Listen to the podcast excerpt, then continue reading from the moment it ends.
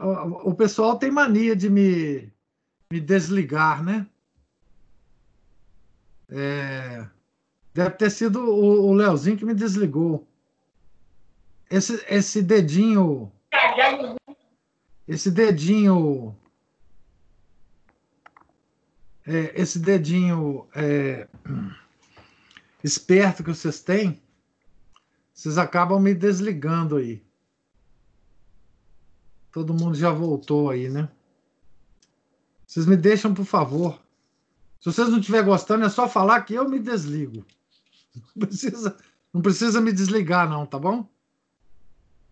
Foi sem querer. É, foi você mesmo, né, Leozinho? Você é danado mesmo. Professor, do meu telefone aqui, o botão da chamada, eu estava vendo só o chat, eu não sei o que aconteceu, não. Eu é. não estava nem vídeo, nem voz. Mas agora tá beleza, né? Tá beleza, foi mal. Então tá bom, não, que isso, meu cara. Esse mesmo. Então, muito conhecido e admirado na Espanha, passou à Itália, estabeleceu-se em Nola e foi a seu pesar sagrado bispo desta cidade em 409. No ano seguinte, tendo sido tomado, tomada e saqueada pelos godos, a cidade de Nola, o santo bispo dedicou-se inteiramente ao alívio do seu rebanho sustentou os pobres, remiu os cativos, consolou os infelizes, animou os fracos, amparou os fortes e foi a providência de todos. Aqui ah, já nós já estamos vendo as primeiras invasões bárbaras, né?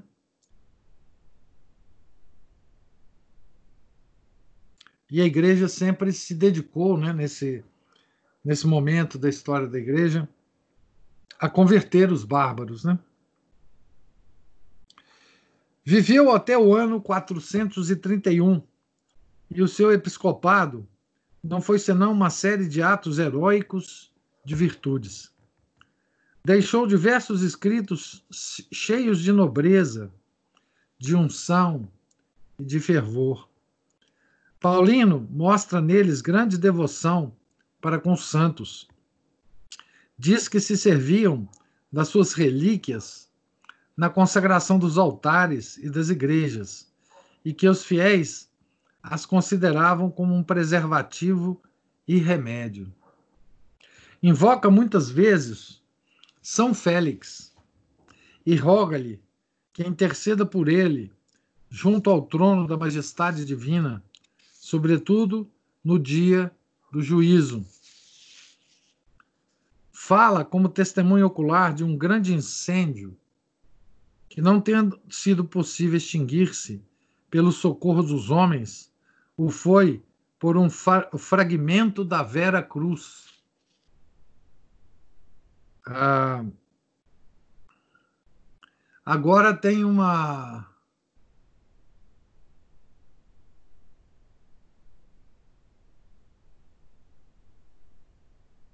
Tem uma discussão aqui é, acalorada de quem é que desligou a chamada, né?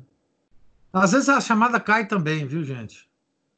Outro dia eu fui desligado, eu não posso dizer por quem, porque senão a pessoa vai ficar chateada comigo.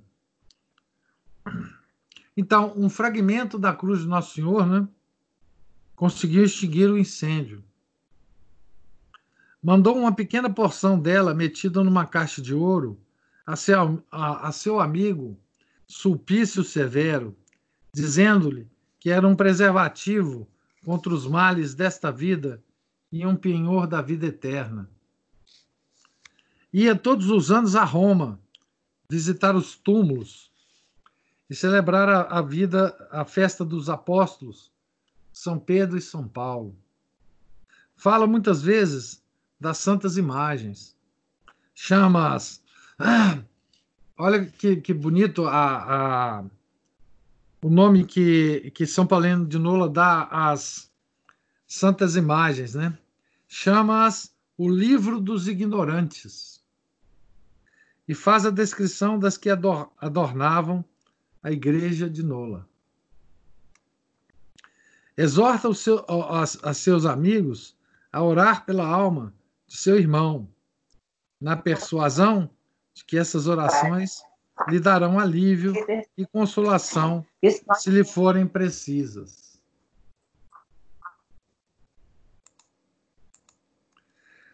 Ah, declara que recebendo a Eucaristia, recebemos o corpo de Jesus Cristo, este mesmo corpo que foi crucificado, etc. Então, aqui ele está citando a Epístola 35 de São Paulino de Nola. É... Então, esse é o, é o, o, bispo de, de Nola, né? Aqui outro, outro santo da época, né? São Gaudêncio, sagrado bispo de Brescia, na Itália, por Santo Ambrósio, em 387. Foi um dos mais santos prelados do seu tempo. Rufino o chama a glória do seu século. Pouco tempo depois da sua sagração, tendo construído uma nova basílica na sua cidade episcopal, consagrou-a com os bispos da província. No discurso que proferiu nesta ocasião, diante dos prelados reunidos, declara que depositou na nova igreja as relíquias de 40 mártires. Assevera que há tanta virtude numa parte como na totalidade das relíquias de um santo. Recorramos, pois, acrescenta ele, à proteção desses mártires. Invoquemo-los com confiança, a fim de sermos atendidos, e louvemos a nosso Senhor Jesus Cristo, que se dedicou, que se dignou alcançar-nos tão grande favor. Nós temos ainda de São Gaudêncio vários outros discursos, no que ele compôs para a instrução dos recém-batizados. Fala da Eucaristia nesses termos. Abre aspas. O Criador e Senhor da natureza, que fez que a terra produzisse pão, faz do pão o seu próprio corpo, porque assim o prometeu e pôde cumprir a sua promessa. E aquele que mudou a água em vinho, muda o vinho no seu próprio sangue. Fecha aspas. O santo bispo de Brecha morreu no ano de 420. Havia tido como predecessor na sede dessa cidade São Filastro, que foi também seu mestre, e a quem ele dá o nome de pai. Nós temos de Filastro um livro das heresias, em que, segundo Belarmino, é, ele está se referindo ao São Roberto Belarmino, né? o autor toma algumas vezes por erro o que não o que o não é. Tem alguns erros lá, né? Suplício Severo, seus escritos, sua morte. Suplício, su, desculpe, Sulpício Severo nasceu na Actânia, próximo de Agen. Estudou sob, sob a direção do célebre Alsônio, Alsônio, talvez, e foi amigo íntimo de São Paulino. Casado a princípio, como ele, recebeu as ordens sacras depois da, da, depois da morte de sua mulher. São Paulino e Venâncio Fortunato fazem dele um magnífico elogio. Compôs vários escritos, entre outros a vida de São Martinho, São Martinho de Tours, né? São Martinho era soldado, né? Essa obra honra o seu autor.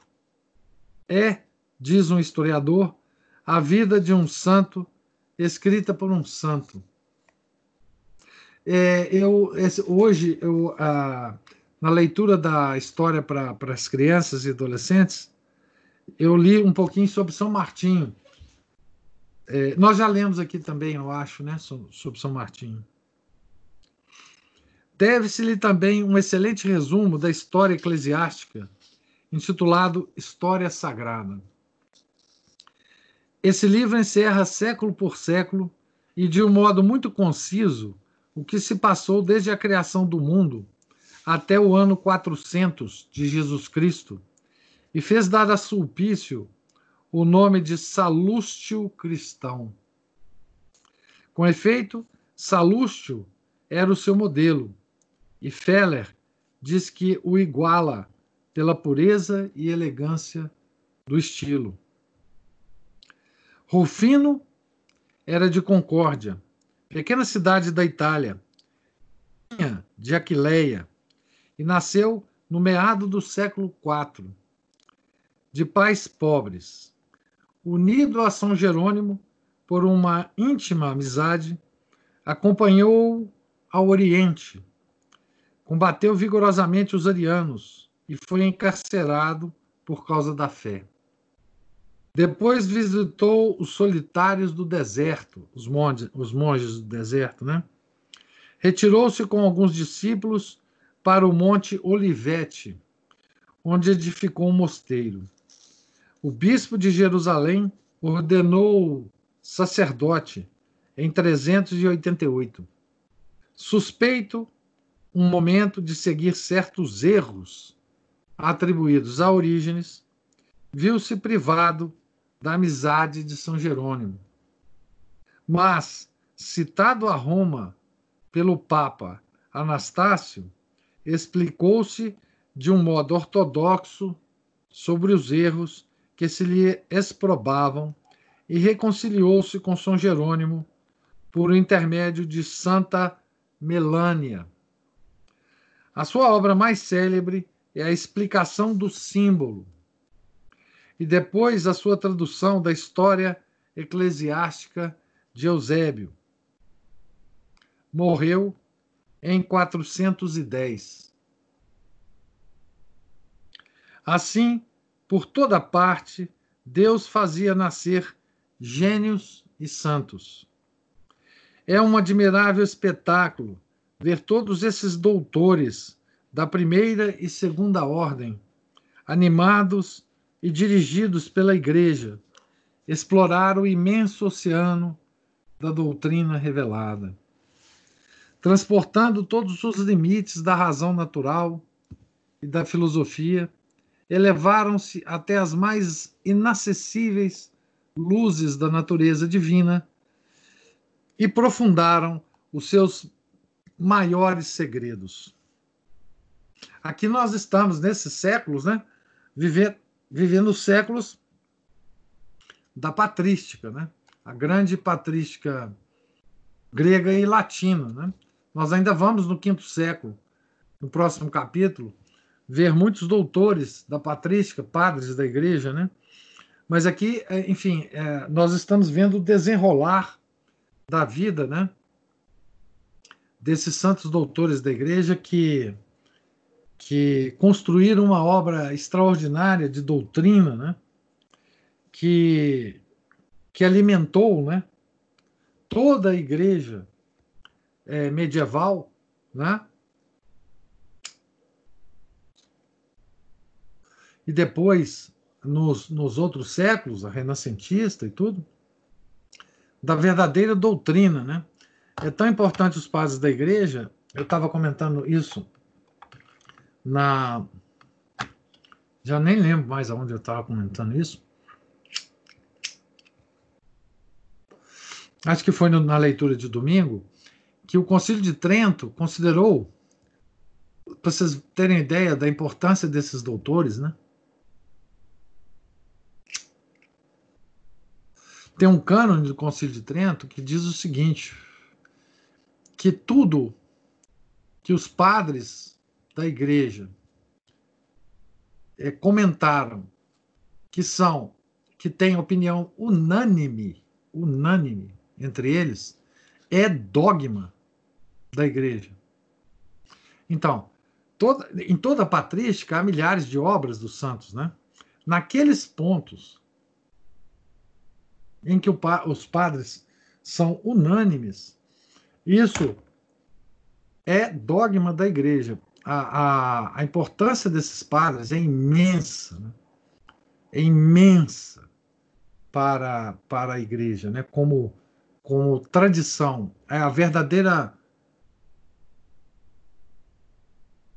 tradição da igreja, né? Aquele, aquela dupla autoridade né? da igreja. É, a tradição e as sagradas escrituras, né? Quer dizer, na verdade, própria, as próprias sagradas escrituras no Novo Testamento, né, foi criada pela igreja, né? Tá certo?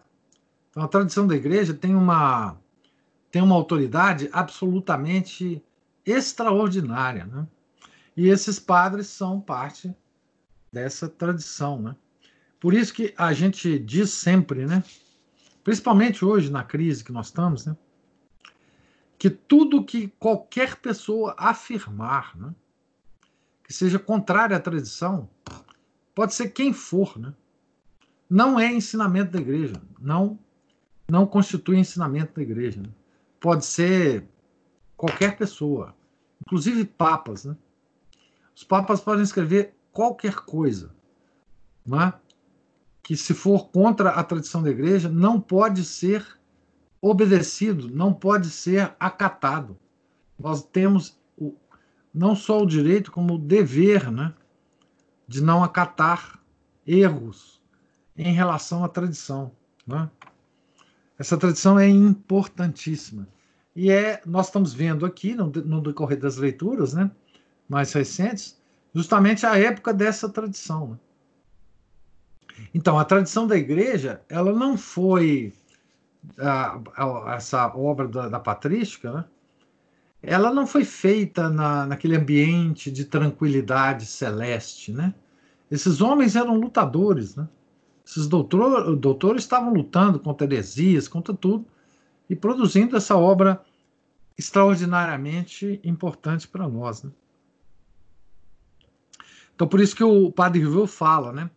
Transportando todos os limites da razão natural e da filosofia, elevaram-se até as mais altas, as mais inacessíveis luzes da natureza divina e profundaram seus maiores segredos.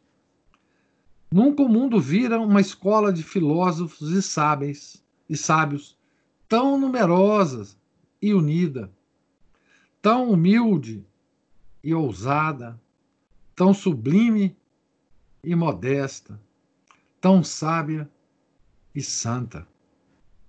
Não se desviando jamais da ação moral e seguindo sempre a senda da verdade, esses grandes homens alumiaram, santificaram os povos confiados a seus cuidados e os conservaram assim nas condições do verdadeiro progresso. Que progresso, né? Progresso espiritual, né? Essa expansão religiosa no século IV estava destinada também, segundo os desígnios da providência, a preparar a conversão dos bárbaros no século V. Os grandes gênios, os grandes santos, estavam postados como na vanguarda do mundo romano para esperar os selvagens invasores que iam chegar e trazê-los à igreja.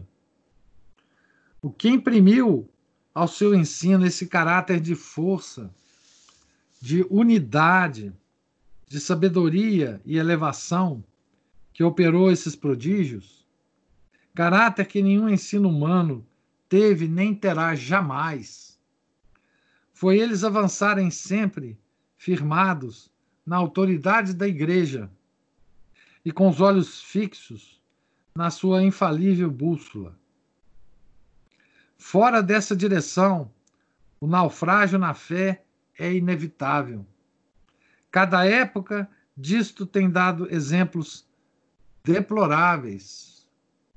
E no século IV, Lúcifer de Cagliari e Apolinário, o moço, forneceram uma nova e triste prova disto. Então, a queda de grandes homens, né? como a gente viu com Tertuliano. Né? Lúcifer, bispo de Cagliari, metrópole da Sardenha, distinguiu-se por seu desapego do mundo e por seu zelo contra o arianismo. Legado da Santa Sé, com Eusébio de Verceio, defendeu com intrepidez no conciliábulo de Milão, nós já vimos isso, né? Como vimos, a causa da fé e de Santo Atanásio. Exilado primeiramente para a Síria, depois para Tebaida, perseguiu toda parte os arianos com um ardor que nada podia moderar. Compôs contra eles várias obras, cujo estilo lembra o de Tertuliano. Dois livros contra Constâncio. Um livro contra os reis apóstatas. E três outros contra estes diversos títulos. Ah, desculpe, com estes diversos títulos. Deve-se usar de rigor com os pescadores, é um deles. Não se deve comunicar com os hereges, outro. Deve-se morrer pelo Filho de Deus, o terceiro livro. Infelizmente, no fim, Lúcifer manchou a sua glória, recusando comunicar com o Papa Libério com Santo Atanásio, com os padres do Concílio de Alexandria, isto é, com toda a Igreja, por terem sido indulgentes com os bispos que fraquearam no Concílio de Rimini, apesar do seu arrependimento e de suas retratações. Barônio diz que Lúcifer morreu em 371 fora da comunhão da igreja. Mas os bolandistas são de opinião que ele não foi cismático. Os padres da, da, da igreja discordam a esse respeito. E Bento XIV não se declara nem pró nem contra. Nunca se imputou a Lúcifer erro algum sobre o dogma. Mas os seus discípulos e partidários, chamados luciferianos, foram mais longe ainda. Afirmavam que os arianos, como os demais hereges e cismáticos, deviam ser rebatizados quando voltassem à fé católica. É, Daniel São Lúcifer, eu não conheço nenhum São Lúcifer, mas enfim. É, esse esse não foi santo, não, não, não é santo da igreja. Né? Pode ter outro de nome Lúcifer aí. Lúcifer quer dizer portador da luz, né? Apolinário, o moço, cometeu a mesma culpa de Lúcifer recusou obedecer à igreja, depois de a ter servido com grande glória, como vimos no reinado de Juliano, o apóstata. Entre outros erros, ele negou a existência de uma alma humana em Jesus Cristo. Bom, esse foi até mais longe, né?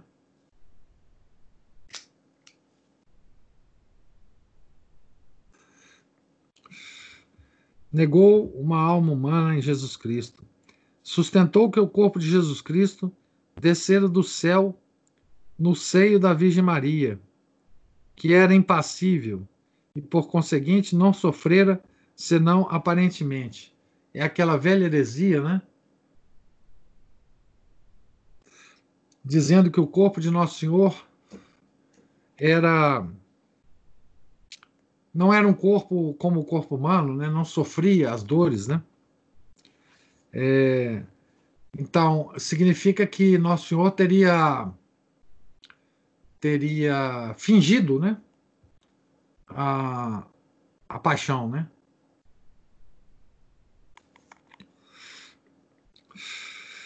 O que é um, um realmente muito grande, né?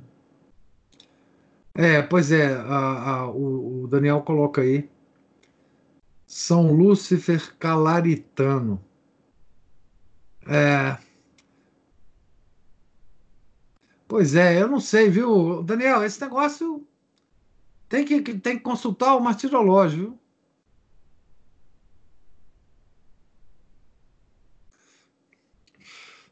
Tem que consultar o martirológio para ver exatamente, enfim. Se tiver no martirológio, aí não tem, não tem dúvida, né? Martirológio, veja bem, não, isso, esse negócio de dicionário, isso não. Também, defesa de São Jerônimo não vale nada. É, infelizmente, nesse caso não, não vale, né? É. Tem que ver o martirológio. Se, se, se você tiver o dia dele, é, é fácil de consultar no martirológio, né? Então, o Apolinário, então, defendeu uma heresia é, bem mais complexa, né? Apolinário, Apolinário morreu no ano 380. Os seus erros foram refutados por Santo Atanásio. São Efrem, ou Efrem, eu nunca sei, eu nunca sei é, direito como é que fala, São Efrem ou São Santo Efrem. Né? Santo Efrem era um diácono santíssimo, né? Tem uma imagem dele lá na, na capela de Nossa Senhora do Líbano. Né? Então, o Apolinário morreu ah, no ano 380, né? E seus erros foram refutados por Santo Atanásio, Santo Efrem e por muitos outros, e condenados num concílio celebrado em Roma, no ano 377, pelo sumo pontífice São Damaso. Papa São Damaso. Este Papa faz também parte dos doutores do século IV. Aqui tem uma tem uma nota que eu vou ler dizendo assim: todos os autores concordam em que São Damaso foi natural da Península Hispânica, porém discordam a respeito da província que o viu nascer. Matamoro, na sua narração apologética, dos varões doutos da Espanha, pretende que São Damaso fosse natural de Madrid.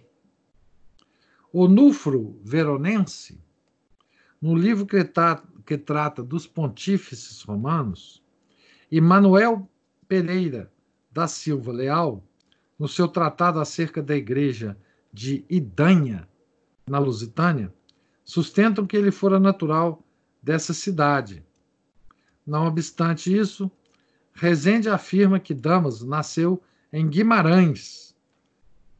E a Igreja de Braga conserva ainda hoje essa tradição, que é geralmente abraçada por todo o reino. Então, São Damaso corre o risco, corre o risco de ser português, né? Nosso irmãozinho português, São Damaso. Então, um dos doutores do século IV, né? tendo passado por todos os graus de hierarquia, desde leitor até presbítero da igreja de São Lourenço em Roma, e auxiliado corajosamente, ah, desculpe, e auxiliando corajosamente, aqui tem, tem deve ter um errozinho, né? É, deixa, eu, deixa eu corrigir ele aqui, não sei onde que está a minha lapiseira. Ela desapareceu. É...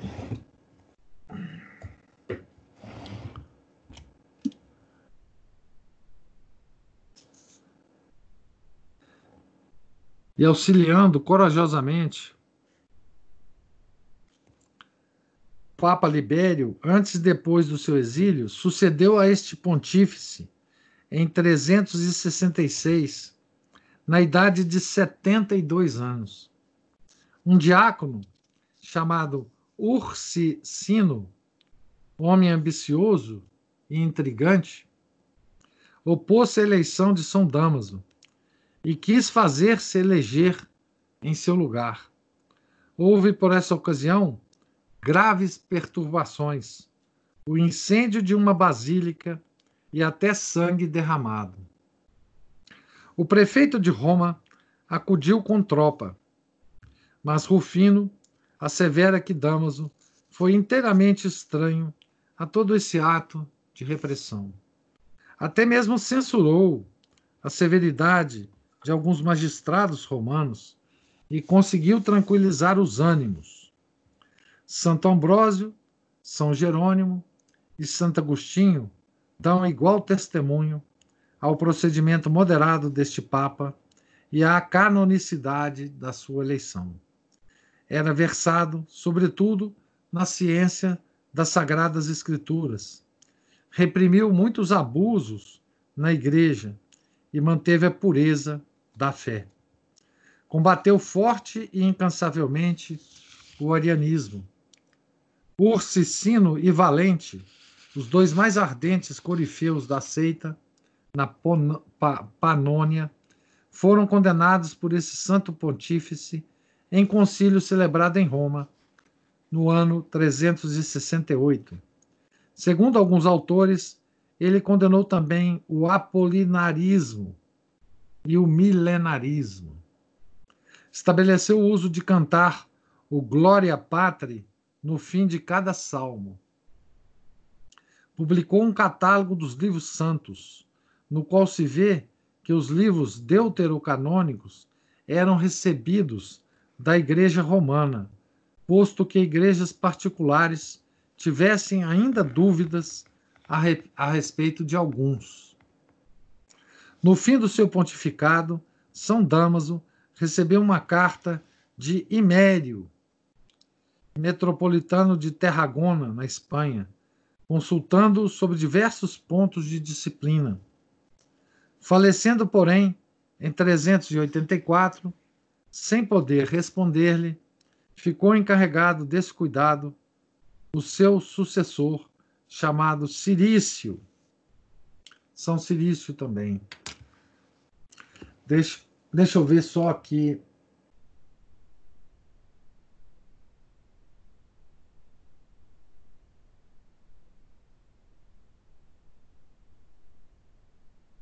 É, pois é, o negócio do Lúcifer ainda aqui, né?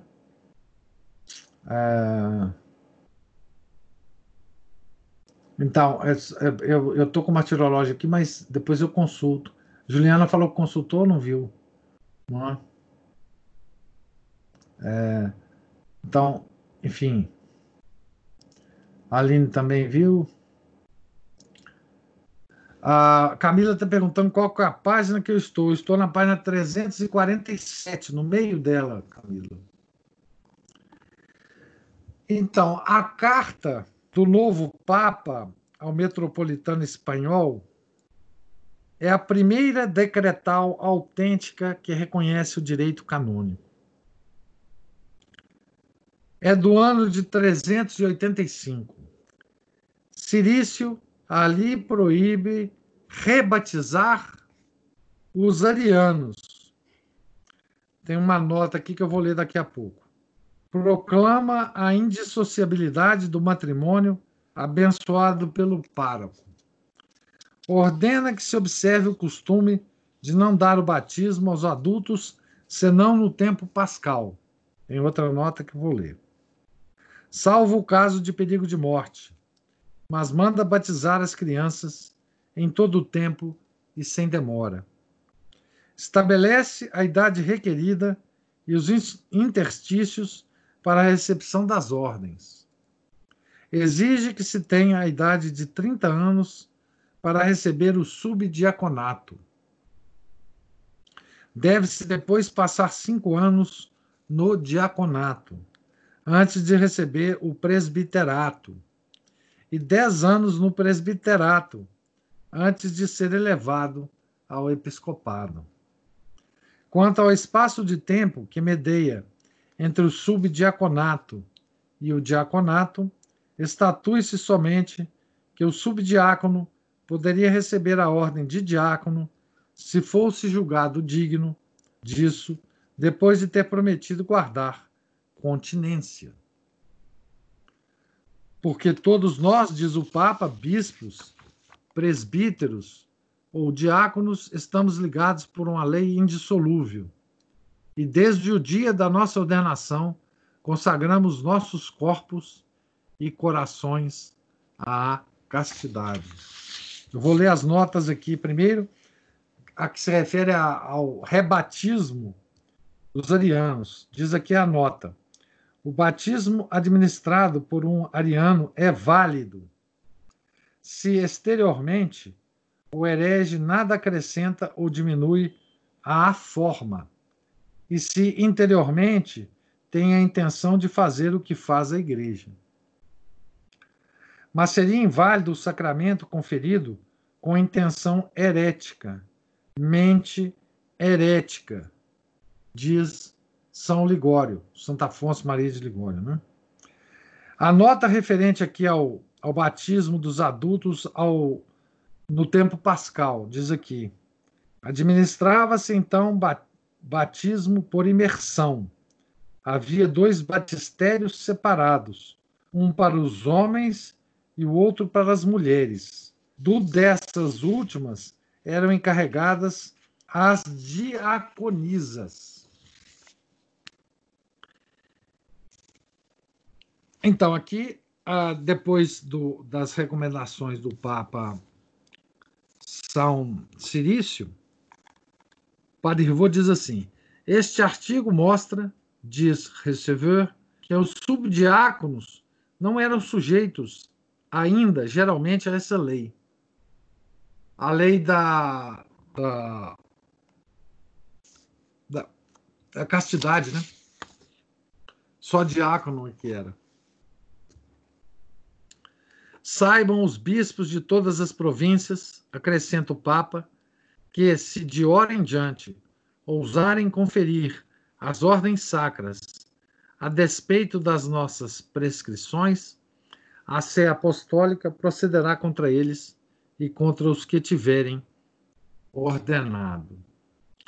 Concluindo, Cirício manda a Imério que comunique a sua resposta não só aos bispos da sua província, senão também aos das províncias de Cartagena, da Béltica, da Lusitânia, da Galiza.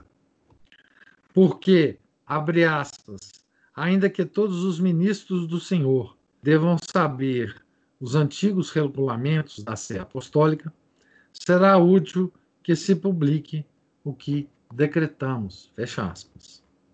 A tradição atribui ao Papa Cirício a introdução dos comunicantes no cânone da missa e o uso do título de Papa exclusivamente reservado ao sumo pontífice.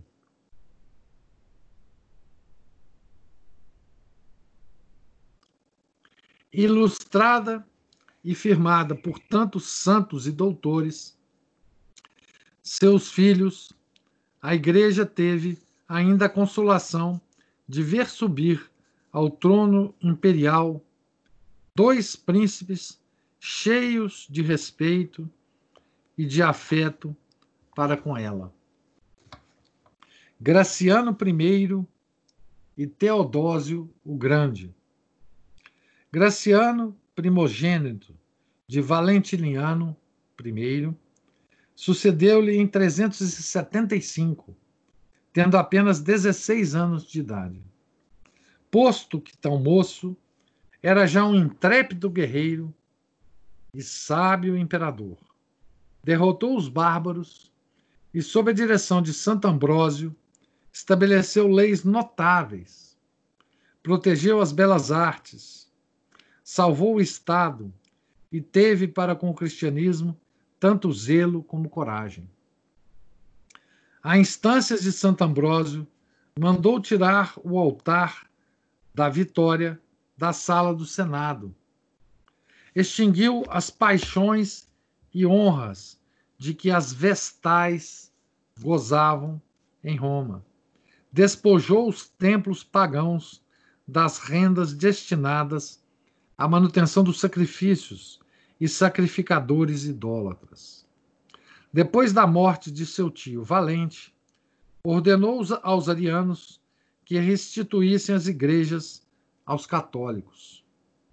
Publicou uma lei proibindo a reunião dos donatistas e privando-os das igrejas de que haviam se apoderado na África. Os donatistas eram muito fortes na África, né? Daí a luta encarniçada que Santo Agostinho é, empreendeu sobre eles, né? Contra eles. Para destruir o abuso introduzido pelas culpáveis usurpações de seus predecessores, ordenou que as causas eclesiásticas em matéria religiosa seriam julgadas pelos concílios de cada província, ou por outros mais numerosos, segundo a importância, a importância delas, das causas, né? E que somente as causas criminais fossem levadas aos tribunais seculares. No seu tempo, a supremacia do Papa veio a ser uma lei do império. Tão tolerante quanto zeloso, deu a seus súditos a liberdade de seguir a religião que quisessem, exceto as doutrinas dos maniqueus, dos eunomianos e de Fótio, que ele é, reputava contrárias, mais contrárias que as outras à tranquilidade pública. Então aqui ele está ele tá preocupado como como poder secular, né, com a tranquilidade da sociedade. Né? Mas o mais relevante serviço que Graciano prestou à Igreja e ao Estado foi o ato pelo qual associou ao Império o célebre Teodósio, depois da morte do imperador Valente, morto pelos godos na Batalha de Andrianópolis em 378. Deu a seu irmão Valentiniano II a Itália, a África e uma parte da Ilíria. Guardou para si as Galhas, a Espanha e a Grã-Bretanha, e confiou todo o Oriente a Teodósio. Este herói descendente de uma das mais ilustres famílias da Espanha, apoiou, diz Bossuet, a religião com todo o seu crédito, fez calar a heresia, tornou os povos felizes e foi a alegria e a admiração de todo o universo. Fecha aspas para Bossuet. Dois fatos da vida deste grande homem mostram quanto era profundamente cristão. Em 385, houve na cidade de Antioquia uma grande sedição por ocasião de um novo imposto. Esse caso é clássico da história da igreja, né? É, quando a gente quer dar um exemplo, né, de como que é, funciona a relação entre o poder, a relação saudável, né? entre o poder temporal e o poder espiritual, normalmente a gente cita esse caso do Teodósio. Né? o Leandro está querendo me, me, me implicar aqui. Né? Exemplo da aplicação da DSI, né? da tal doutrina social da igreja. Exatamente. Né? Aqui é, nós vemos a é, essa doutrina dos dois poderes, né, das duas espadas, né, funcionando a, é, completamente. Né? É, então vocês vão ver o que que, se não conhecem, vão ver esse caso aqui. Né? Então, em 385, houve na cidade de Antioquia uma grande sedição por causa de um novo imposto. O povo irritado abateu e arrastou nas ruas as estátuas do imperador e da imperatriz. Esse negócio de, de roubar.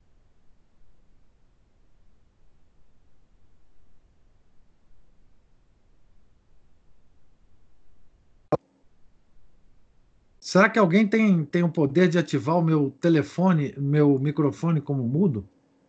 Porque ele, ele, ele passou para mudo aqui. Vocês estão me ouvindo? Agora? Sim, sim.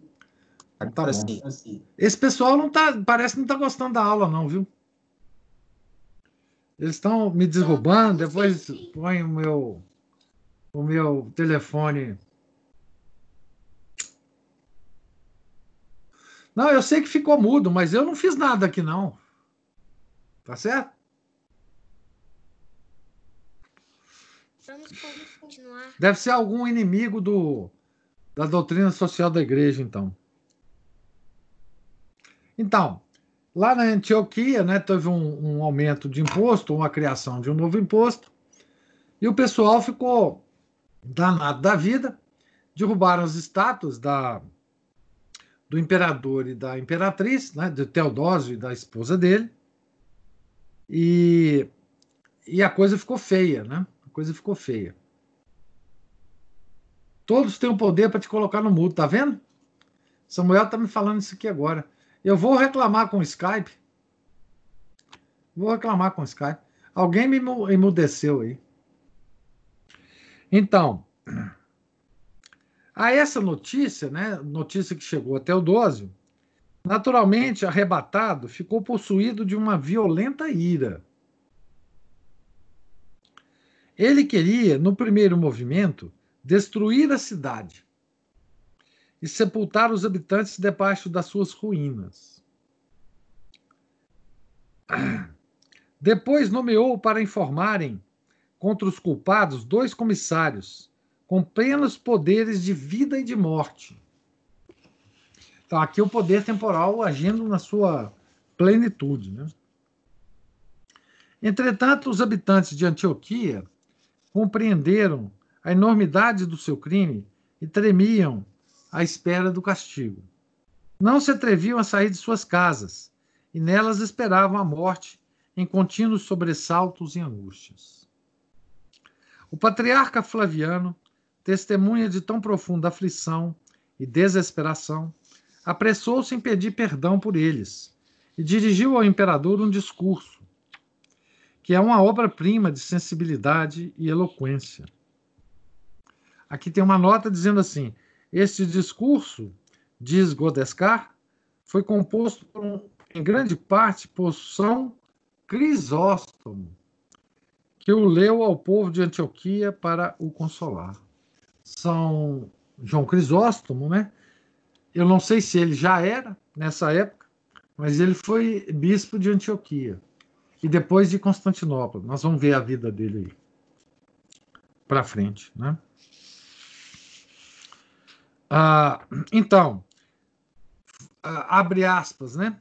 Príncipe, disse-lhe, entre outras coisas, o venerável bispo, nós merecemos todos os, os suplícios destruir Antioquia até os alicerces, reduzir a cinzas, e ainda não seremos bastante punidos.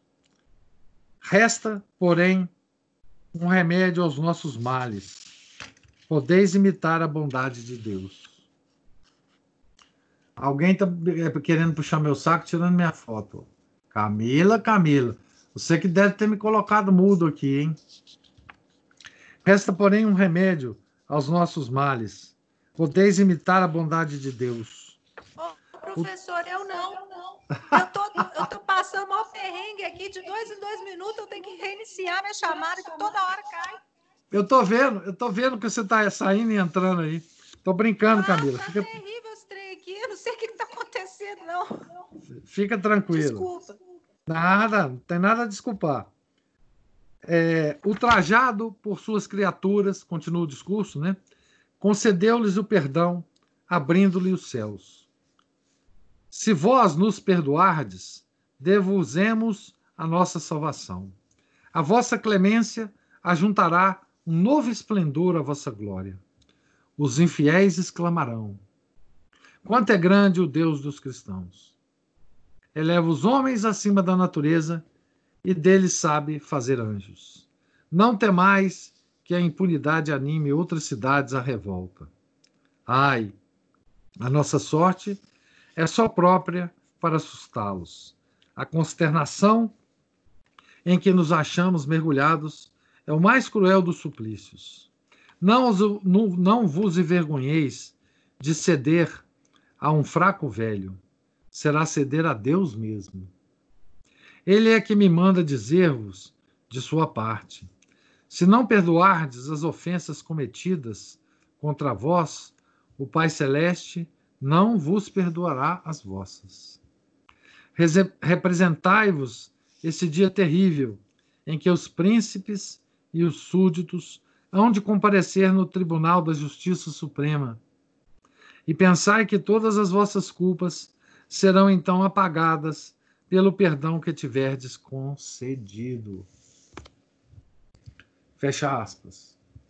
Teodósio, profundamente comovido, derramou abundantes lágrimas e respondeu: Abre aspas.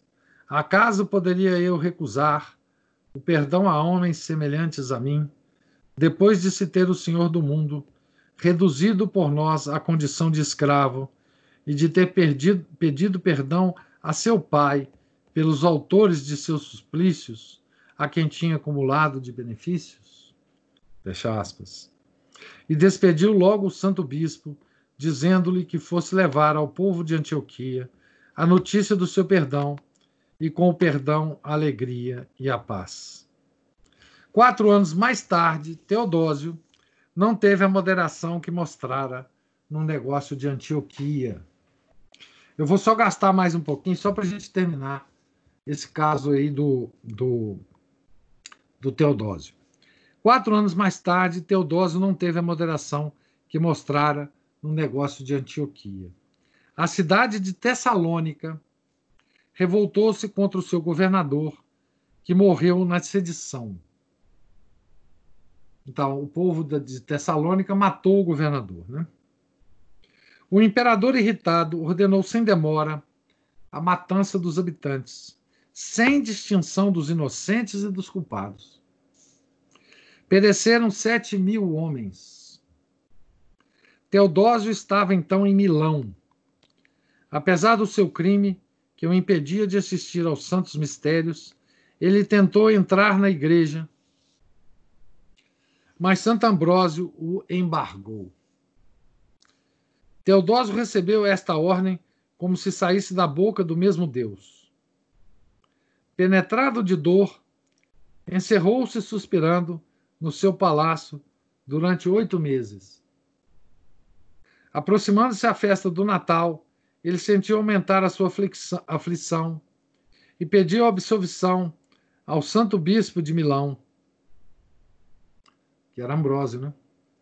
Ambrósio lhe representou que não poderia assistir aos augustos mistérios senão depois de se ter sujeito à penitência pública. Teodósio aceitou a condição. O santo prelado exigiu ainda que estabelecesse uma lei para se suspender durante 30 dias a execução das sentenças capitais. O príncipe, no mesmo instante, fez escrever a lei, assinou-a e prometeu observá-la. Então Santo Ambrósio tirou a excomunhão e permitiu-lhe a entrada na igreja. O imperador prostrou-se no chão derramou copiosas lágrimas e, em voz alta, pediu perdão a Deus e aos homens. Todo o povo chorou com ele, e nunca Teodósio lhe pareceu tão admirável como nessa circunstância. Vendo tão belos sentimentos, Santo Ambrósio, por uma exceção particular, concedeu-lhe a graça da reconciliação que em semelhantes casos devia ser deferida até a morte. Essa indulgência aumentou ainda a dor do ilustre penitente, que a conservou sempre igualmente viva no seu coração. Então, essa é a, a, o, o, o acontecimento, né, ou os acontecimentos né, que que mostra é, muito bem né, como que um, um príncipe católico né, é, aplica né, a lei da, do seu poder temporal e, e a subjuga né, a, a lei do poder espiritual. Né? É, se a gente comparar isso, né? Isso foi no ano é, 380, 378, 380, 300 e por aí. Não, 385. Tá? Se você é, caminha na história da igreja, né? mais ou menos mil anos, pouco menos de mil anos, né? É, nós vamos ver lá na frente, quando a gente estiver vendo isso aí, um, um episódio exatamente o inverso desse episódio, é, que inaugura né, a queda da civilização, é, da cristandade, né, no episódio do Felipe o Belo com Bonifácio VIII, né? É exatamente o contrário disso aqui. Mas isso ainda nós vamos ter mil anos para estudar até nós chegarmos lá. Mas fica consignado que foi lá, naquele episódio né, do Bonifácio VIII, que tudo começou a ruir na, na cristandade. E, e a queda começou lá, né, até hoje, né? Nós estamos nesse abismo que não tem fundo, que nós continuamos a cair, mas tudo começou, a beira do abismo estava lá em, no ano de 1302, né? Então, é, eu pergunto a vocês se vocês têm alguma dúvida que não seja a respeito do, de um santo chamado Lúcifer, porque eu também não sei absolutamente nada sobre isso. 20 de maio, eu vou procurar aqui para ver se eu acho. É, se vocês têm alguma dúvida, alguma alguma é, observação a fazer, nós estamos aqui, nós paramos então na página 351. Né?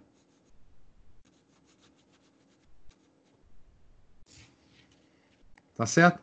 Eu, o, Samuel, eu, eu descobri por que, que o pessoal hoje me desligou várias vezes, cortou o microfone. É a excitação da volta às aulas que você mencionou no, no, no WhatsApp em privado comigo, né? É, o pessoal, quando passa as férias, eles vêm excitados, né? E, e aí ficam fazendo bagunça na aula do professor, né? Volta às aulas, exatamente. Então eles ficaram assim hoje. Porque voltamos depois. Uai, nós voltamos ao clube de leitura desde. A última vez que nós tivemos clube de leitura foi em maio, último dia de maio, eu acho. Ah, ah você está falando a aula de hoje? É as aulas de terça, né? E quarta. Ah, Nós não então tivemos nenhuma terça e quarta. presencial, que as escolas iam abrir, que a associação ia voltar às atividades. Não, minha filha. Isso ainda está longe. Ca... Tem que conversar com o Calil, né?